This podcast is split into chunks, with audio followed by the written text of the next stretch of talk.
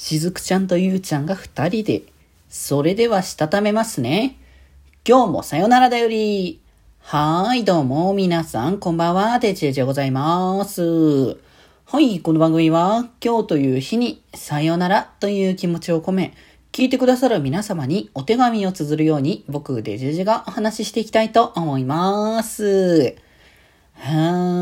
ということでですね。まあ、今日はね、えー、虹ヶ崎学園スクールアイドル同好会のね、まあ、アニメの年日記のお話をしていきましょうというところでですね、えー、昨日放送されました第5話ですね。えー、開幕ドリームランドでございますが、まあ、まあ、タイトルの通りというか、まあ、流れの通りというかですけれども、あずなの話的な感じっていうところで、まあ、あずなの3人ですね。しずくちゃんと、えー、あゆむちゃんと、えー、せつなちゃんの、この3人ですね。この3人の、えー、物語っていう形だというところで、まあ、その第2回のスクールアイドルフェスティバルとその文化祭の、こう、前夜祭を行うってところで、その前夜祭を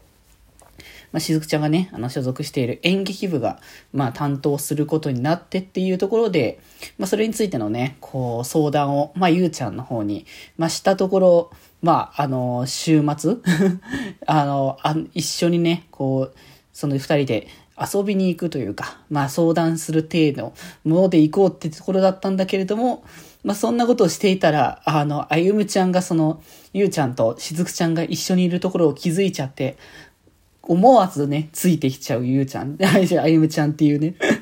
まあなんか、なんだろうな、一気でこう、ちゃんとこの関係性のあれこれはやったけど、やはりこの嫉妬というか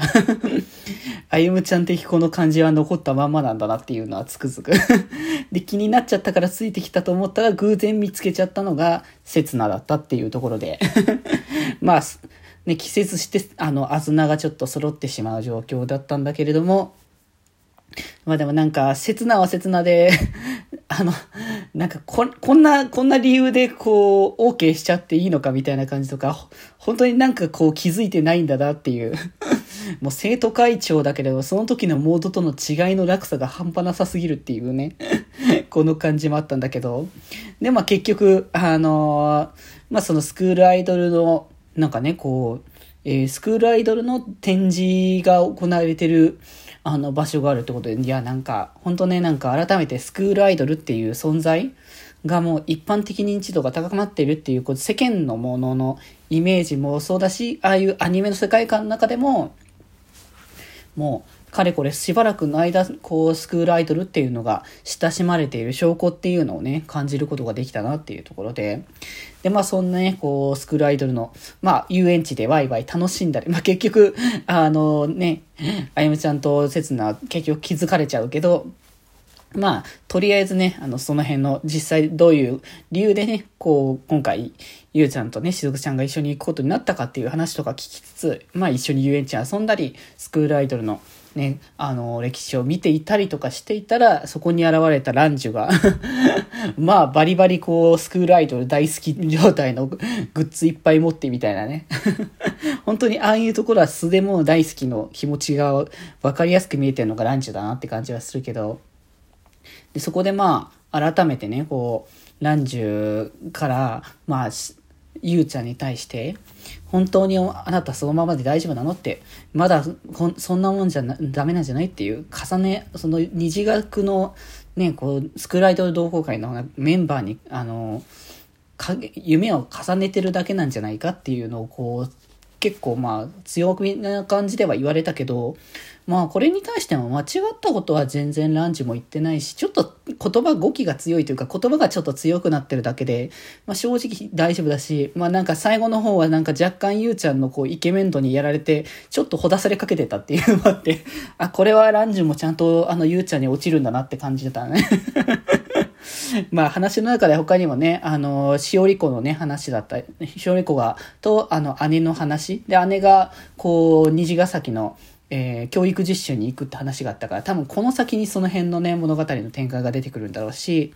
まあ、ミヤはミヤで、あの、ゆうちゃんの楽曲のことをちょっと気にかけているっていうところもあって、少しずつね、あの、キャラクター性が、の関係性が少しずつ変わっていくっていうのはね、伝わってくるなって思ったね。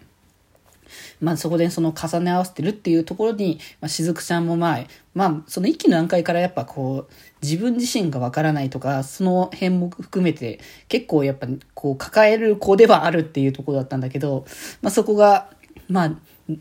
自分自身の思いを重ねるんじゃなく、あの、二人にね、結局、ユニットをやってもらいたいっていう話があったからだったけど、そういうのはなんか、あ重ね合わせてるだけなんじゃないかっていうところをやって、まあ、即興劇をね、その場で あんなことしていいのかっていう感じもあるけど、そんな即興劇をしたことによって、まあ、こう、もっとその自由に考えていいんだって。まあちょっとやっぱしずくちゃん硬いところもあるから、まあその辺がまあその自由さっていうのが今回のもので見せて、新しいステージをね、見せることができる一歩になったんじゃないかなっていうところで、まあなんか本当にそれぞれの、まああずなの3人もそうだし、まあゆうちゃん、ランジュ、ミヤ、しおりこ、それぞれのまあ多少の変化っていうのが見え始めたっていうところの物語でしたね。まあ次回はどうなるんだろう。多分次回は刹那がメインにか変わってくるかな。で、あずなはもしかしたら3はあるんじゃないか説が出てくるね。若干ここまで来ると。次回にどんな形、こう大好きの選択ってとこだから多分、多分、刹那の何かしらのこう、生徒会とかそれの絡みかなっていう、一応物語の最後で、しおり子がなんとなく多分、刹那っていうのを感じたことが、あの、感じた部分があるんだろうなっていう、まあなんで今まで気づかなかったはいっぱいあるんだけど、そこに関しては。まあでも次回その辺がね、どうなってくるかがね、ちょっと気になるところだなと思いますので、ぜひぜひ来週も楽しんでいきましょう。ということで今日はこんなところで、それではまた明日バイバーイ